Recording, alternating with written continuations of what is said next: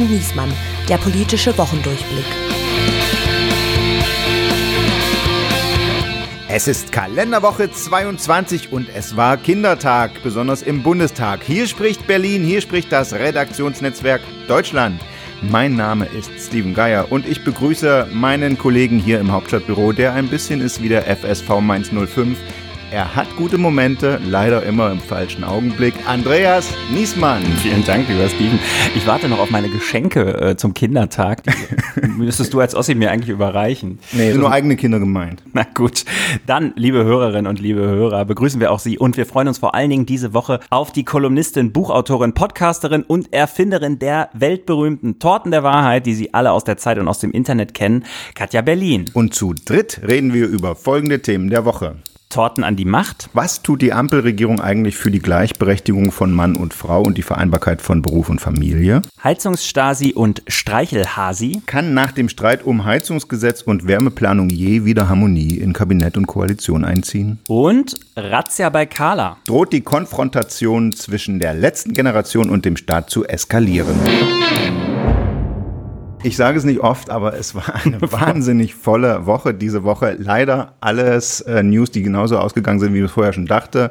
Bayern München wieder Fußballmeister, Erdogan wieder Präsident, die Linksterroristin Lina E. ist verurteilt worden. Warum sagst du leider? Nee, gut, ich meine leider jetzt aus, aus journalistischer Sicht. Weil also man, man muss ja, ja doch mal sagen, also überraschende also, News besser findet. Ach so, ja. ja. Aber dass der FC Bayern jetzt deutscher Meister wird, das sage ich ja als früherer Anhänger. Qualität oh. setzt sich, ja, Qualität setzt sich eben durch. Ähm, ja, Erdogan kann man ja auch positiv sehen, es war knapp. Obwohl alle ja jetzt im zweiten Wahlgang mit einem Durchmarsch, also ich meine, die, fast die Hälfte der Türkei will ihn nicht. Ich mhm. finde das, also. Und das quasi mit so mit gleichgeschaltet, ja. quasi gleichgeschalteten Medien, großem Druck und so. Also ich meine, klar, ich hätte mir das auch anders gewünscht, aber ich finde diese ganze Negativ-Abgesänge darauf, weiß ich gar nicht. Ja, eigentlich muss man jetzt dranbleiben, die Opposition zu stärken, ne? statt die jetzt ganz fallen zu lassen, äh, das Land. Ja. ja, und Berliner Ede haben wir natürlich jetzt wahrscheinlich einen äh, kleinen äh, Ideologiekonflikt, aber äh, am Ende des Was? Tages zitiere ich Brad Easton Ellis, ja, you don't beat up people. Ja, ja you don't do that. Ich heiße das ja gar nicht gut. Wer den ganzen Fall nochmal hören will, da hatten wir auch mal die äh, Kollegin von der Leipziger Volkszeitung, Denise Peiker, zu Gast, die uns das alles ganz genau erklärt hat und einen eigenen Podcast dazu hat. Deswegen würden wir an der Stelle das, glaube ich, aus setzen. Äh, ich habe nur gelesen, es war ein Hammerurteil. Entschuldigung. Und deswegen würde ich sagen, wir gucken mal auf die großen Themen, die wir gerade schon angesungen haben und holen dann mal unseren Gast dazu. Und wenn ich jetzt sage, kleine Torte statt vieler Worte, dann ist das nicht meiner Leidenschaft für 90er Jahre Süßigkeiten geschuldet und erst recht kein geschmackloser Macho-Spruch, sondern es ist das Motto von der deutschen Grafikkolumne, die im Internet berühmt geworden ist und die von dort den Sprung in die gedruckte Welt der Wochenzeitung Die Zeit und auch in mehrere Bücher geschafft hat. Und Sie ahnen es alle, die Rede ist von der Kolumne Die Torten der Wahrheit. Ihre Erfinderin und Autorin heißt Katja Berlin und seit 2015 spießt sie darin Woche für Woche die gefühlte Wirklichkeit in pointierten Torten, Balken und anderen Infografik-Diagrammen auf. Katja ist außerdem Autorin von, Achtung, 15 Büchern, darunter etliche Bestseller. Sie war eine der ersten deutschen Twitter-Stars. Sie schrieb Kolumnen für das Handelsblatt-Magazin und die Berliner Zeitung, wurde von einem Business-Netzwerk zu den 40 over 40 Germany's Most Inspiring Women gewählt und sie ist Co-Host des Podcasts Fix und 40. Ihr neues Buch ist jetzt in der Münchner Verlagsgruppe MVG erschienen und es heißt Wofür Frauen sich rechtfertigen müssen und zeigt laut Untertitel die Welt von heute in satirischen Grafiken, also das Beste aus Torten der Wahrheit. Und jetzt sagen wir herzlich willkommen und hallo, schön, dass du da bist, Katja Berlin. Hallo, ich freue mich. Katja, dein Buch heißt, Andreas hat es gerade richtig vorgelesen, wofür Frauen sich rechtfertigen müssen. Und beim Durchblättern sind mir vor allen Dingen viele feministische Anliegen äh, darin aufgefallen. Und da, weil wir auch gerade über Fußball gesprochen haben, ist mir eine feministische News diese Woche bei Twitter über den Weg gelaufen, nämlich aus der Fußballwelt äh, zum Thema, wofür Frauen sich rechtfertigen müssen, sogar fürs Gewinnen, nämlich die Fußball Frauenmannschaft von Ajax Amsterdam, äh, die durften nicht feiern, dass sie Meister geworden sind, weil die Herrenmannschaft in der Saison so schlecht gespielt haben. Mhm. Das habe ich auch gesehen und habe dann gleichzeitig gedacht, oh, wie gut, dass ich kein Fußballfan mehr bin, weil ich habe es mir abgewöhnt und freue mich jedes Mal darüber, dass ich, dass ich darüber hinweggekommen bin. Aber ist es nicht feministisch, Frauenfußball denn zu unterstützen? Das machen doch jetzt alle Männer. Um ja, also gucke ich mir tatsächlich jetzt auch schon lieber an, aber ich bin wirklich eher ganz weg vom Fußball. Und ähm, nutze meine Zeit irgendwie anders. Sinnvoll. und muss mich ja. nicht mehr so viel aufregen. Das, mhm. das ist sehr gut für die Nerven. Es gibt, wie gesagt, ganz viele verschiedene Themen, aber wie ist das so, äh, gerade bei den, äh, bei den Lesern der gedruckten Zeit, kriegst du dann so auf die zum Beispiel feministischen Sachen Feedback und unterscheidet mhm. sich das von dem, was so auf Twitter kommt? Ja, ähm, bekomme ich und ich freue mich darüber immer total, weil es ganz anders ist, als es, ich es aus dem Internet kenne, die wütenden Drukos. Mhm. Ähm, da schreiben mir von der Zeit öfter, also wirklich regelmäßig, immer wieder Männer, die sich selbst als weiße alte Männer bezeichnen oder als konservativ und ähm, schreiben mir und sagen, ja, also ich glaube, wir sind gar nicht politisch auf einer Wellenlänge, aber ich mag ihre Grafiken und ich finde die lustig. Ähm, ich lache da gerne drüber. Und ich denke darüber immer wieder nach. Und manchmal denke ich auch, oh, da hat sie ja mal einen Punkt. Also das ist, ich finde, das zeigt ganz gut, dass ich da mit Humor vielleicht auch eher auf offene Ohren oder Augen treffe, als ja mit so einer, ja, wie es ja auch oft gibt, so einer wütenden Ausrufezeichen-Kolumne. Ich würde sagen, wir lesen mal ein Beispiel vor, damit der Hörer und die Hörerin, die es noch nicht kennen sollten, sich äh, ein Bild von machen können. Und wir werden dann über diese Folge immer mal wieder ein paar Beispiele einstreuen. Ich lese mal die Überschrift vor. Also wir lesen jetzt eine Grafik vor. Das ja, ist eine genau. Weltpremiere. Das also, da stellen wir uns mal ganz dumm. Stellen Sie sich mal so einen Kreis vor. Und darüber steht, wofür Frauen sich rechtfertigen müssen. 25 Prozent. Nur Kinder. 25 Prozent. Nur Karriere. 25 Prozent. Kinder und Karriere. 25 Prozent. Keine Kinder und keine Karriere. Funktioniert super. Funktioniert. Die Toten Wahrheit, der Podcast. Update bitte. Aber es hat ja auch alles einen ernsten Hintergrund. Wir hatten ja bei diesem Kabinett äh, erwartet, dass sich da was tut. Es sind zwei Parteien dabei, die irgendwie Gleichberechtigung, Gleichstellung äh, sich zum Anspruch gemacht haben. Na, welche beiden von den drei? also Grüne und, und SPD.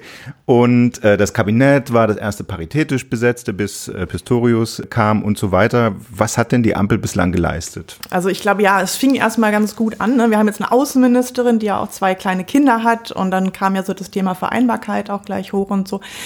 Und das ist jetzt ein bisschen... Ähm, ja, das ist jetzt so ein bisschen nach hinten gefallen, habe ich den Eindruck, dass jetzt irgendwie dann andere Themen ähm, vorankommen und jetzt wird ja so ein bisschen diskutiert über irgendwie Elternzeit, aber es sind ja oft, glaube ich, EU-Regelungen, die jetzt irgendwie eintreffen und sagen, ja, da muss die Bundesregierung jetzt so ein bisschen nacharbeiten.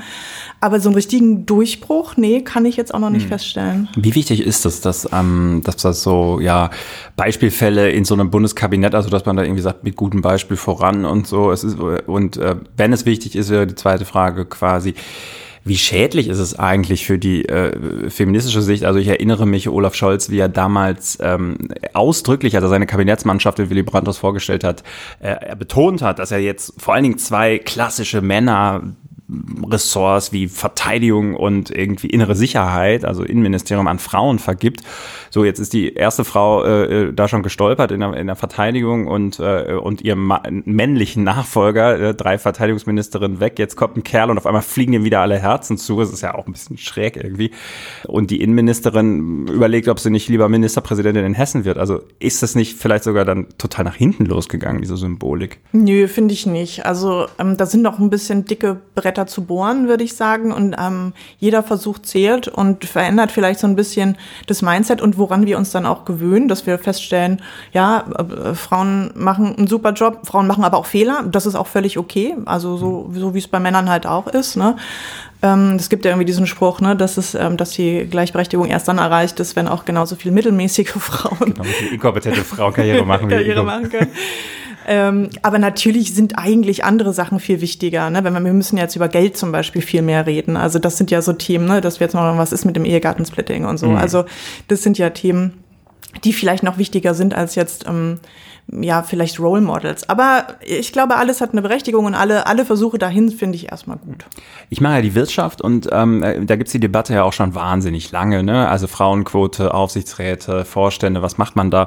Jetzt gibt's fällt mir so auf, seit einem halben Jahr auf einmal gibt's da mehr positive Nachrichten, die dann irgendwie auf einmal recht überraschend sind. Ich habe es eben nochmal nachgeguckt. In dem Let Im letzten Jahr sind in, den, in der Top-Liga des DAX, also die DAX 40 Börsen Champions, äh, sind 22 Personen für Vorstände nominiert, berufen worden und davon waren elf Frauen, also genau die Hälfte, was ja erstmal schon mal, wo man so sagt, so hoppla, äh, da, es tut sich was und die Unternehmen wären nicht verpflichtet, sie sind nur verpflichtet, eine Frau im Vorstand zu haben.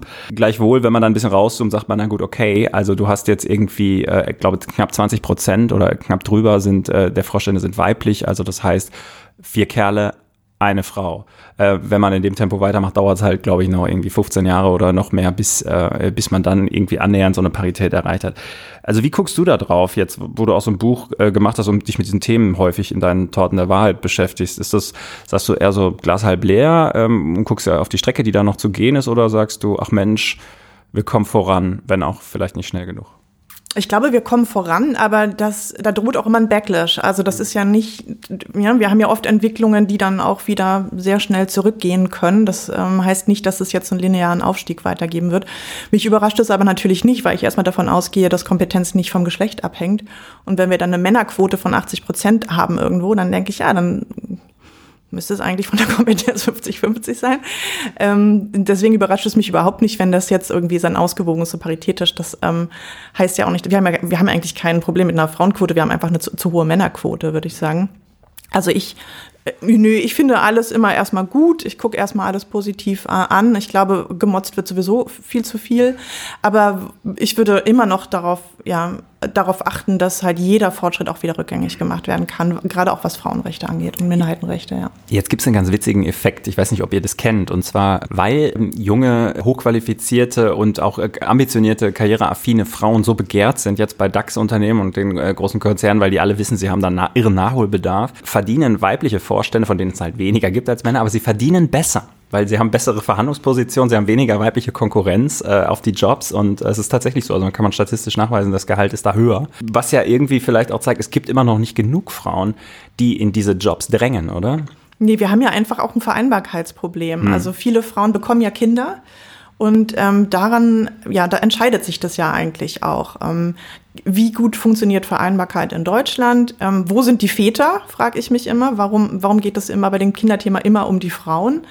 Genau, ja, beim Vereinbarkeitsthema. Ne? Also gibt jetzt auch eine neue Umfrage, äh, wenige Wochen alt. 68 Prozent der Eltern finden, die Arbeitgeber geben nicht genug Unterstützung zur Vereinbarkeit. Finde ich eigentlich eine überraschend äh, niedrige Zahl, weil regelrechte aktive Unterstützung vom Arbeitgeber kommt mir noch fast seltener vor. Also, dass man das nach dem Motto duldet, dass jemand nachmittags sein Kind von der Kita abholen muss finde ich jetzt noch nicht eine, eine, eine Unterstützung regelrecht vom Arbeitgeber. Nee, aber da würde ich halt sagen, worauf ich jetzt setze, ist vielleicht auch in erster Linie nicht nur die Bundesregierung, sondern der Fachkräftemangel wird da ganz viel ändern. Hm. Weil jetzt ähm, können sich die Arbeitgeber das einfach nicht mehr leisten, zu sagen, ja, da fallen jetzt irgendwie zwei Drittel unserer Frauen in ihren 30ern irgendwie weg. Ne? wir müssen die erhalten, da müssen wir ja auf einmal was anbieten. Und ich glaube, hm. Da ist es wie so oft in Deutschland, wenn wir erstmal eine Krise haben, dann sind Änderungen irgendwie schneller, schneller möglich. Aber du merkst ja, aber, aber genau das Problem, äh, man, stößt dann ja in den Familien dann gleich wieder an die andere Grenze sozusagen. Ne? Also das, das, also um diese Frauen für den Arbeitsmarkt zu mobilisieren und zu gewinnen, müssen ja eigentlich die Männer reduzieren. Weil mhm. sonst, weil, weil die These, dass beide Vollzeit arbeiten und das Familienleben weiter wuppen, äh, da stellen ja nun auch wahnsinnig viele Paare, Familien fest, dass sie an diesem Anspruch scheitern. Nee, das ist genau, das ist alles noch ein Mythos, noch so ein Überbleibsel vom Ein Einverdienermodell, mhm. dass man sich quasi sich in den Rest Care-Arbeitern irgendwie reinteilen muss muss. Ne? Und gerade das müsste ja durch mehr Betreuung und sowas. Äh, äh also ist die Lösung eigentlich, alle arbeiten 70 Prozent? Ja, vier, vier Tage Woche, ne? was ja jetzt auch tatsächlich immer konkreter diskutiert wird. Das ist ja also da gibt es ja genug jetzt schon, glaube ich, so eine, so eine Versuche, ähm, Modellversuche, wo das total gut funktioniert, auch in anderen Ländern. Und da braucht natürlich mehr Flexibilität von den Arbeitgebern. Aber ich bin da optimistisch, dass der Fachkräftemangel da, da einen, einen Fortschritt antreiben wird. Wer Arbeitnehmer entlastet? 3%. Künstliche Intelligenz. 97%. Die Ehefrau mit Teilzeitjob. It's funny because it's true. Was man macht, wenn der Gesprächspartner kein Deutsch versteht. 2%. Auf Englisch weitersprechen. 5%. Das mit Handzeichen versuchen. 93%. Lauter sprechen. Ampelstörung. Ende dieser Woche gab es eine überraschende Meldung. Die Ampel redet wieder miteinander über das Heizungsgesetz. Eigentlich heißt es ja Gebäudeenergiegesetz. Gebäudeenergiegesetz, genau. Oder auch Heizhammer. Heizungsverbot. Ja, das sind die beiden offiziellen Also Titel. entweder Habeckhammer oder Gebäudeenergiegesetz. Genau. Aber wir kennen es als Heizungsverbotsgesetz. Und Nicht Verbot, ja, ja. Neuinstallationsverbot, wenn schon. Die Kollegin Büsker vom Deutschlandfunk hat gesagt, CO2-Verbotsgesetz. Das wäre der richtige Name. Naja, gut. Also, aber das, das ist ja deswegen interessant, dass die darüber reden, weil die Zustände vorher ja eigentlich nicht mehr haltbar waren. Äh, Es steht im Koalitionsvertrag, dass die, und ich sage es nochmal schnell, dass die äh, rein fossilen, also rein Gas- und Ölheizungen demnächst dann mal verboten werden müssen, damit äh, die Klimaziele erreicht werden können. Steht im Koalitionsvertrag, wurde vom Kabinett beschlossen, wurde vom Kabinett beschlossen, dass es zeitiger eingeführt wird, wurde in einer fucking Marathonsitzung von 30 Stunden, die, wo die Journalisten davor rumlungern mussten, was kommt da wohl bei raus, bestätigt. Hattest du da nicht frei? Eben deswegen. Und dann gab es einen Kabinettsbeschluss, der gesagt hat, okay, das Gebäudeenergiegesetz kommt. Christian Lindner eine, eine Protokollerklärung gemacht hat. Der Bundestag sollte die Details klären und vorige Woche hat es dann die FDP verhindert, dass es im Bundestag überhaupt besprochen wird. Äh, Robert Habeck, der einer der zuständigen Minister, sprach von Wortbruch und dann ist erst alles richtig eskaliert. Katja, ist da überhaupt noch was zu retten bei diesem Gesetz, dass wenn die Bevölkerung demnächst, wahrscheinlich ja nicht mehr vor der Sommerpause, die Meldung liest, Heizungsgesetz beschlossen, dass irgendjemand sich darüber freut? Doch, ich glaube schon. Ich glaube, erstmal ist es auch gut, dass darüber gesprochen wird, weil jetzt auf einmal glaube ich, auch dem Letzten und der Letzten klar wird, da, es wird sich was ändern. Also wir können nicht so weitermachen ähm, wie bislang. Ähm, und jetzt wird es vielleicht mal ein bisschen konkreter. Und ähm, dann kann man natürlich erstmal nochmal über die Form des Streites sprechen. Ähm, die finde ich auch nicht in Ordnung. Aber dass irgendwie gestritten wird und dass darüber diskutiert wird, finde ich erstmal gut. Und ähm, da würde ich jetzt auch vermuten, ich kenne jetzt nicht die neuesten Umfragen, aber soweit ich weiß, ist doch eigentlich auch die Bevölkerung da aufgeschlossener, als es vielleicht die ein oder andere Zeitungsmeldung vielleicht auch manchmal so rüberbringt, Es gab, das oder? ZDF hatte, glaube ich, eine Umfrage und äh, ne, sind Sie dafür, dass ab dem 1. Januar 2024 neu installierte Heizungen zu 65 Prozent äh, klimaneutral betrieben werden müssen? Das ist ja exakt die Formulierung aus dem Gesetzentwurf und oh, oh Wunder, da waren dann irgendwie über 60 Prozent, glaube ich, dafür. Jetzt ist es natürlich äh, wenn man die Frage formuliert hätte, sind Sie eigentlich dafür, dass Öl- und Gasheizungen ab dem 1. Januar verboten werden, wäre die Umfrage möglicherweise auch anders ausgefallen, muss man sagen. Also so ein bisschen, wie man die Frage stellt. Aber ich glaube, du hast recht. Es gibt eine relativ große Zahl der Leute auch, die aufgeschlossen sind und, sagen, und merken, wir müssen was machen, so geht's nicht weiter. Gleichzeitig gibt's aber natürlich auch so eine Hardcore-Ablehnung von Menschen, die sich überfordert fühlen oder das aus anderen Gründen. Naja, und das, ich meine, das muss man bei allem, was da jetzt am Populismus unterwegs war, und wir kommen ja gleich noch zu, zu noch schlimmeren Kampfbegriffen als Heizungsverbotsgesetz. Die FDP hat schon auch ein paar Sachen angesprochen, äh, die vielleicht auch angesprochen werden müssen. Also zum Beispiel die Frage ist ja Mieter, Vermieter, äh, steigen die Mieten, wenn, wenn die dann Wärmepumpen einbauen müssen. Baut sich jetzt jemand eine neue Heizanlage ein und wenig später erfährt er, übrigens, sie wären ans Fernwärmenetz angeschlossen, wäre gar nicht nötig gewesen und so. Das sind lauter Sachen, die tatsächlich mir handwerklich nicht ganz äh, zu Ende gedacht Ja, gewesen scheinen. es gibt noch andere Beispiele. Pelletheizung ist ja auch so ein Thema. Da gibt es natürlich inzwischen auch eine Debatte darüber, wie nachhaltig sind eigentlich Pellets oder so. Aber äh, nichtsdestotrotz, ähm, wer heute eine Pelletheizung installiert und die mit äh, Abfallpellets, also die in einem Sägewerk eh anfallen, äh, befeuert, ist eigentlich zu 100% klimaneutral. Also besser als bei jeder Wärmepumpe, ne? wenn, wenn jetzt nicht extra Bäume dafür abgehakt werden. Ich glaube, das ist weitgehend unstrittig. Und auch das hätte das Gesetz bislang jedenfalls äh, untersagt. Ne? Also, oder das wäre nicht gegolten. Ähm, insofern gibt es schon Stellen, wo man auch wirklich sagen kann, come on, lass uns danach äh, bessern, zumal die allermeisten Leute sowieso auf die Wärmepumpe setzen werden, die halt einfach State of the Art ist beim Neubauen. Ist es so ein Fall, das hat man jetzt auch öfter gehört, wo was gut gemeint ist, aber auch schlecht kommuniziert, selbst vom großen Kommunikator Habeck? Ja, würde ich schon sagen, ähm, vor allem weil die Gegenseite so polarisiert und so extrem, ich würde fast schon sagen, so kampagnenmäßig dagegen gefahren ist. Da sind die gar nicht gegen angekommen.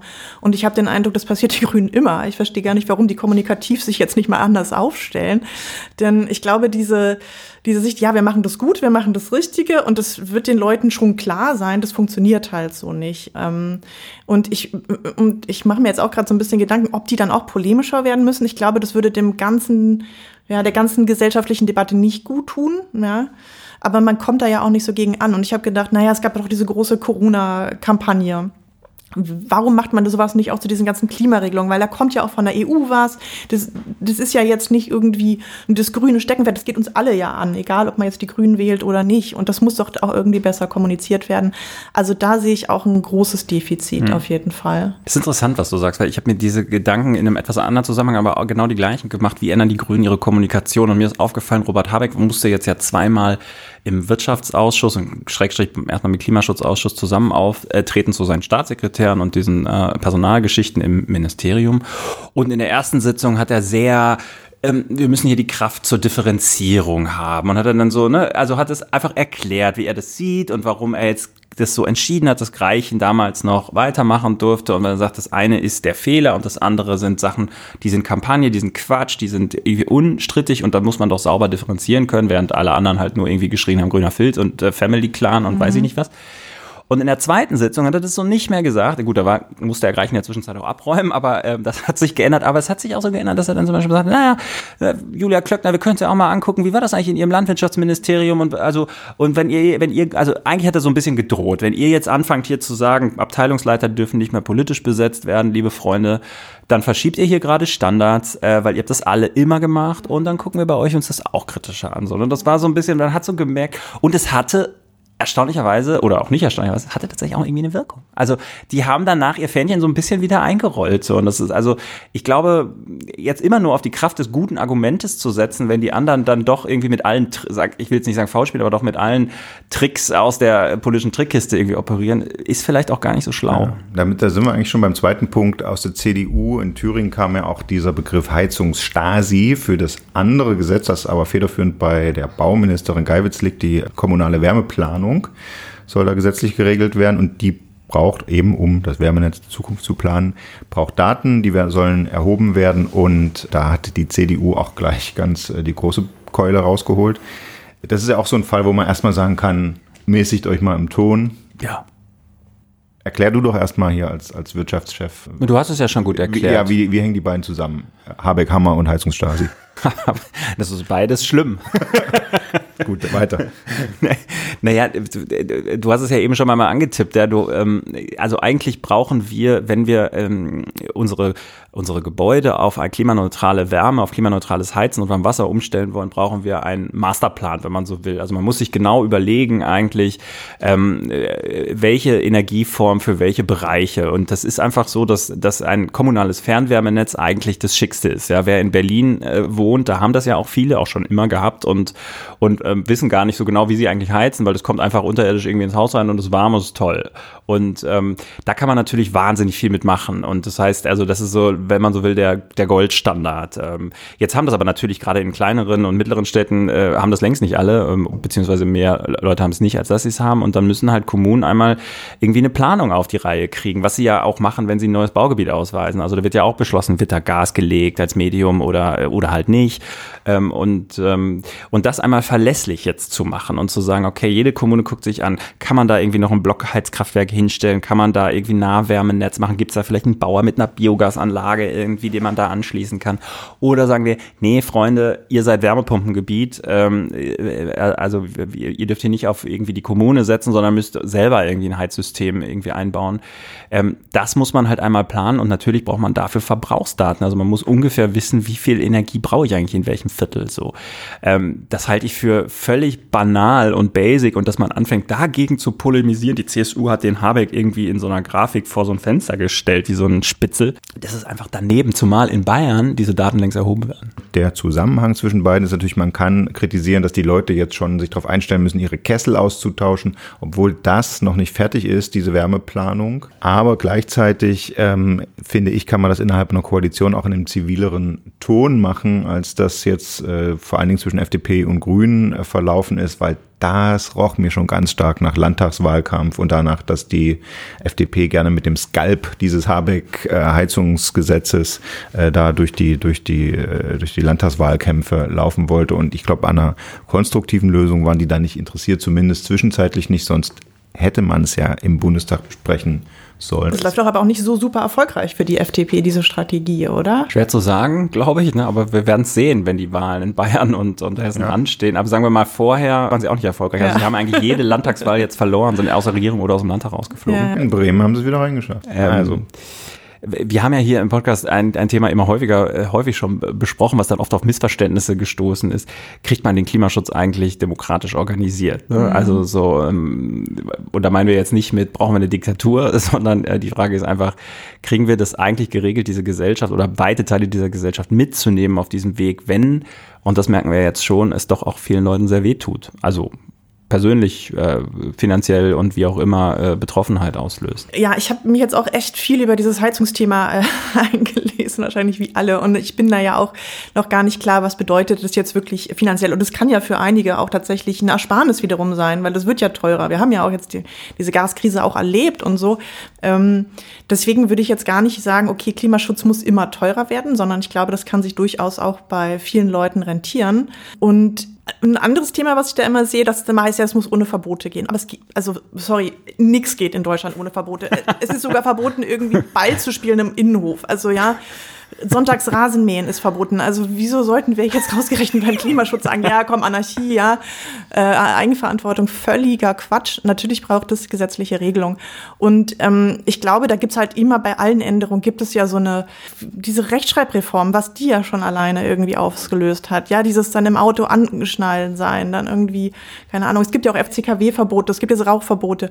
Das wurde ja alles dann erstmal irgendwie beklagt, das geht so nicht. Und dann wurde es eingeführt und dann haben die Leute festgestellt, ah, ist jetzt doch nicht so schlimm, es äh, geht weiter, ist vielleicht sogar besser.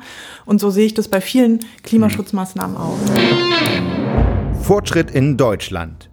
Früher in Entscheidungspositionen 30 Prozent. Frauen. 70 Prozent. Männer. Heute in Entscheidungspositionen 30 Prozent. Frauen. 70 Prozent. Männer, die aber wirklich total für Gleichstellung sind. Das riecht nach Ärger. Was wir jetzt besprechen wollen, hängt ein bisschen mit den gerade besprochenen Themen, dem Heizungsstreit zusammen, der Höhenflug der AfD. Viele sind erschrocken. Die AfD hat in den Umfragen die höchste Zustimmung seit fünf Jahren. Das ist jetzt die dritte Kraft in bundesweiten Umfragen vor den Grünen. Und äh, in Ostdeutschland, zum Beispiel in Thüringen, aber auch in Sachsen, wo nächsten Sommer gewählt wird, ist sie klar stärkste Kraft mit einigem Vorsprung. Thüringen vor der Linken und in Sachsen vor der CDU. Die große Frage, wer ist schuld? Oder was? Wer oder was ist schuld? Es wird ja, also da wird ja immer gerne die Schuld verteilt. Wer ist schuld? Das ist Merkels Schuld, die Linken, die Grünen, ähm, Flüchtlinge sind schuld oder sowas. Ich, da wird ja nie gesagt, na, aber vielleicht haben wir ja, vielleicht müssen wir auf die Wähler denn mal mhm. gucken. Ja, vielleicht gibt's da ja gefestigte rechte Strukturen und rechtsextreme Einstellungen. Vielleicht sind die nicht alle überfordert und abgehängt. Vielleicht sind da ganz viele von tatsächlich. Die das so meinen.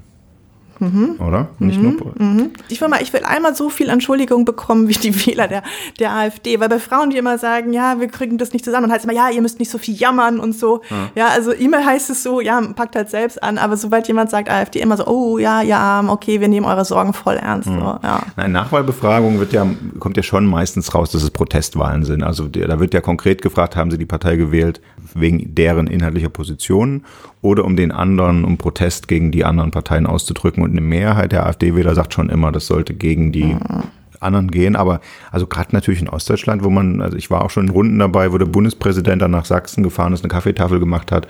Da saßen AfD-Leute dabei oder eben Sympathisanten. Und die haben gesagt, ja, also eine konservative Position ist doch wohl nicht verboten. Und meine Position ist halt rechts von der CDU und also das gibt es sicherlich auch in Ostdeutschland. Ja, aber der Rassismus, der dann da mitschwingt, wird ja mit eingekauft und auch, also mindestens mal in Kauf genommen und wahrscheinlich in vielen Fällen auch einfach gutiert. Und dann passt das schon. Also die sind recht konservativ und außerdem sind sie gegen Ausländer, ja, wähle ich. So. Das ist doch die Haltung, die dahinter steckt. Also die andere, die konservative Presse hat jetzt zu dem aktuellen Höhenflug übrigens gesagt, da ist die Ampel schuld durch ihren vielen Streit ähm, und vor allen Dingen die Grünen, die die Leute überfordern. Du hast es ja gerade schon angesprochen.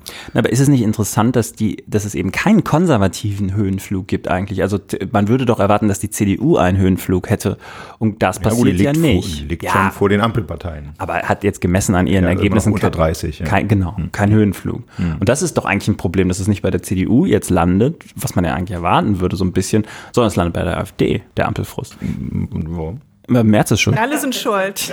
Merz hat doch gesagt, er holt die, die Leute von der AfD weg. Nur die zurück. Wähler nicht und die AfD nicht, nee. Ja, hat die AfD was Neues? Ich meine, das fragen wir mal nach dem Migrationsthema an. Und es gab Flüchtlingsgipfel im Kanzleramt und so weiter. Es, also es ist ja schon so, dass man hört, die Zahlen bei der Migration und auch Geflüchteten sind so hoch wie lange nicht mehr. Und es ist nicht so ein großes Thema in Medien. Ist das vielleicht so ein was, was sich da kanalisiert? Kann sein, es spielt sicherlich eine Rolle. Ich glaube eigentlich, dass es noch nicht so angekommen ist bei vielen Leuten, dass ein Großteil der Flüchtlinge gar nicht mehr aus der Ukraine kommt, sondern ähm, äh, wieder eher aus dem äh, globalen Süden. Aber man hört so oder so, dass die Kommunen sich überlastet fühlen. Ja. Und das kriegen die Leute vielleicht mit. Ja, das mag sein. Also klar, das, das spielt sicherlich eine Rolle. Ich glaube aber in dem Fall tatsächlich auch, dass es eher so eine Art Abwehrreflex äh, gegen alles Grüne ist und äh, man will irgendwie, also man weiß jetzt irgendwie, also wer einem den Diesel nicht verbietet, ist die AfD.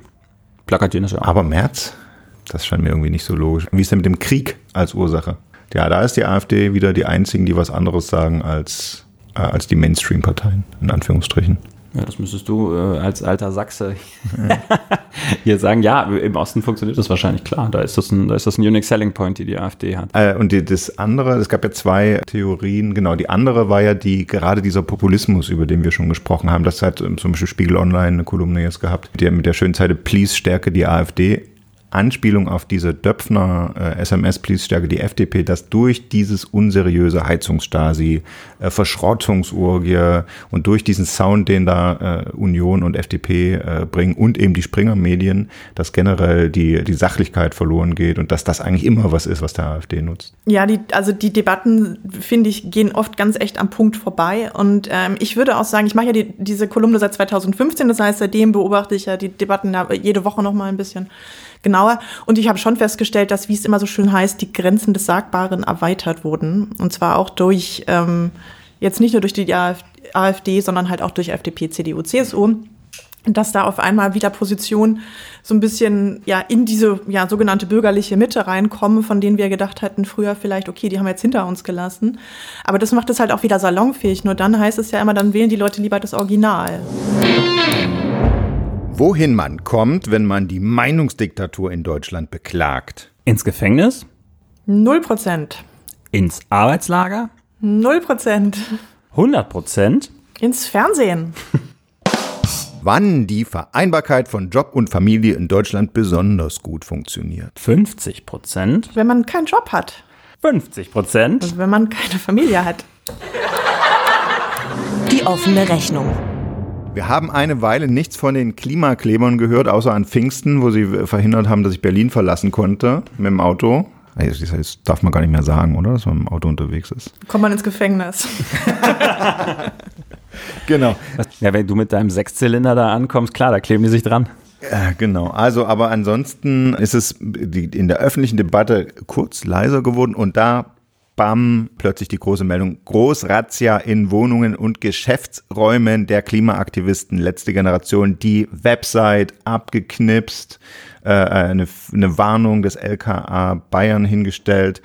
Äh, und diese Woche gab es deswegen die Debatte droht zwischen letzter Generation zwischen Klimaaktivisten und dem Staat jetzt endgültig die Eskalation? Ich habe den Eindruck, das hat ein bisschen das Bild in der Öffentlichkeit ein bisschen geswitcht, dass die Leute jetzt dann, das hat, das hat die Leute ja auf Seiten der letzten Generation gezogen, mhm. zumindest ja.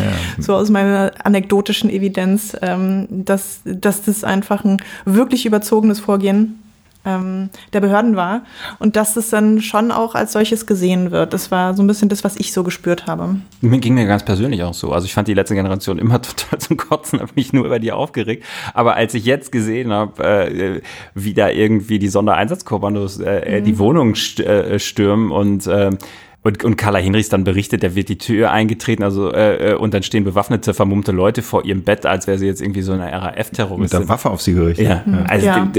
Da, muss man wirklich sagen, also das ist drüber. Also das ist auch für meinen Geschmack absolut drüber. Und dann ist es ja auch interessant, dass so eine bayerische Staatsanwaltschaft dann halt auch in allen anderen Bundesländern das auslösen kann. Ähm, und die Bayern sind da ja besonders scharf irgendwie unterwegs, was man ja auch merkt. Also ist denn das LKA, die haben das ja letzten Endes durchgeführt, nachdem die Staatsanwaltschaft gesagt hat, da gibt es einen Anfangsverdacht, kriminelle Ver Vereinigung in, in München.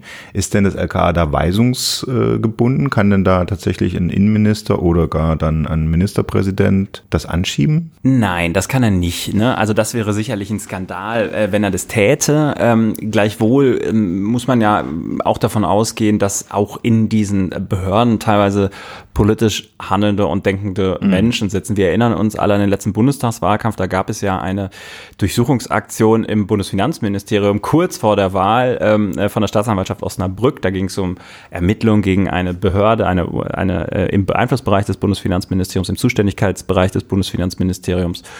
Und, äh, und am Ende stellte sich heraus, naja, der Generalstaatsanwalt war irgendwie Mitglied der CDU und da auch relativ äh, äh, hart unterwegs. Und übrigens, diese Woche kam die Nachricht, ganz lustig, dass nicht nur das Verfahren äh, gegen äh, Beschäftigte des Finanzministeriums eingestellt worden ist, sondern auch gegen diese Behörde. Also letztendlich, da ist gar nichts zurückgeblieben.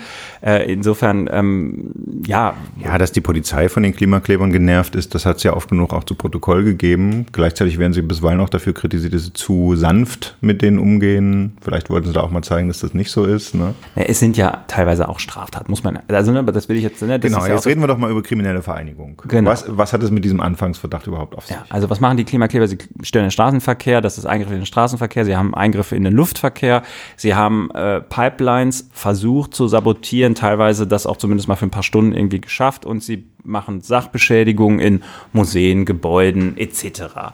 Das sind schon Straftaten. Das muss man ja nicht hm. verharmlosen. Das gab auch Urteile schon. Da gab es ja. auch Urteile, genau. Die Frage ist nur, stellt sich hin und sagt, das ist eine kriminelle Vereinigung und schreibt es auf die Homepage. Und jeder, der den spendet, äh, macht sich der Unterstützung einer kriminellen Organisation schuldig. Das ist ja das, was irgendwie einfach. Und du würdest auch sagen, das hat den mehr genutzt als, als geschadet. Ich glaube, der, der Sinn der Aktion war ja eindeutig, den Angst, allen Sympathisanten, allen Aktivisten Angst zu machen. Ne? Genau, aber da, da tritt ja der Staat auf, der ja gleichzeitig ja auch in dieser ganzen, ganzen Klimaschutz Klimaschutz versagt, was wir ja auch alle sehen und, und das ja irgendwie auch wirklich allen klar ist, ja, und tritt dann halt so auf, wie wir es vielleicht irgendwie aus weniger demokratischen Ländern kennen. Und ähm, das würde ich sagen, zieht schon ganz bei, bei vielen Leuten ähm, die Sympathien rüber auf die andere Seite. Das ist, glaube ich, kein gutes Vorgehen. Wenn wir ähm, also wenn wir jetzt keine blockierten Autobahnen mehr haben wollen, dann, dann, dann muss darüber gesprochen werden. Aber ich jetzt, glaube ich, mit der ganzen Härte des Rechtsstaats darauf zu reagieren, funktioniert nicht so gut, kann nach hinten losgehen. Ja, die Sache bleibt auf jeden Fall spannend, weil da ist, glaube ich, auch das letzte Wort noch nicht gesprochen, was diese Verhältnismäßigkeit angeht. Und die Aktivisten haben auch schon angekündigt, sich gegen zu wehren. Wir bleiben auf jeden Fall dran. Für diese Woche schließen wir das Türchen ab von unserem kleinen Podcast. Wir danken allen Hörern und Hörerinnen fürs Zuhören. Hoffen, Sie sind nächste Woche dabei. Und bis dahin gehen Sie in den Buchladen und fragen Sie nach, wofür Frauen sich rechtfertigen müssen. Und da müssen dann viele kleine Infografiken drinne sein. Kaufen Sie das Buch jetzt. Wir sagen für diese Woche Woche. Vielen Dank fürs Mitmachen an Katja Berlin. War schön. Danke für die Einladung. Danke, ciao. Tschüss. Ciao.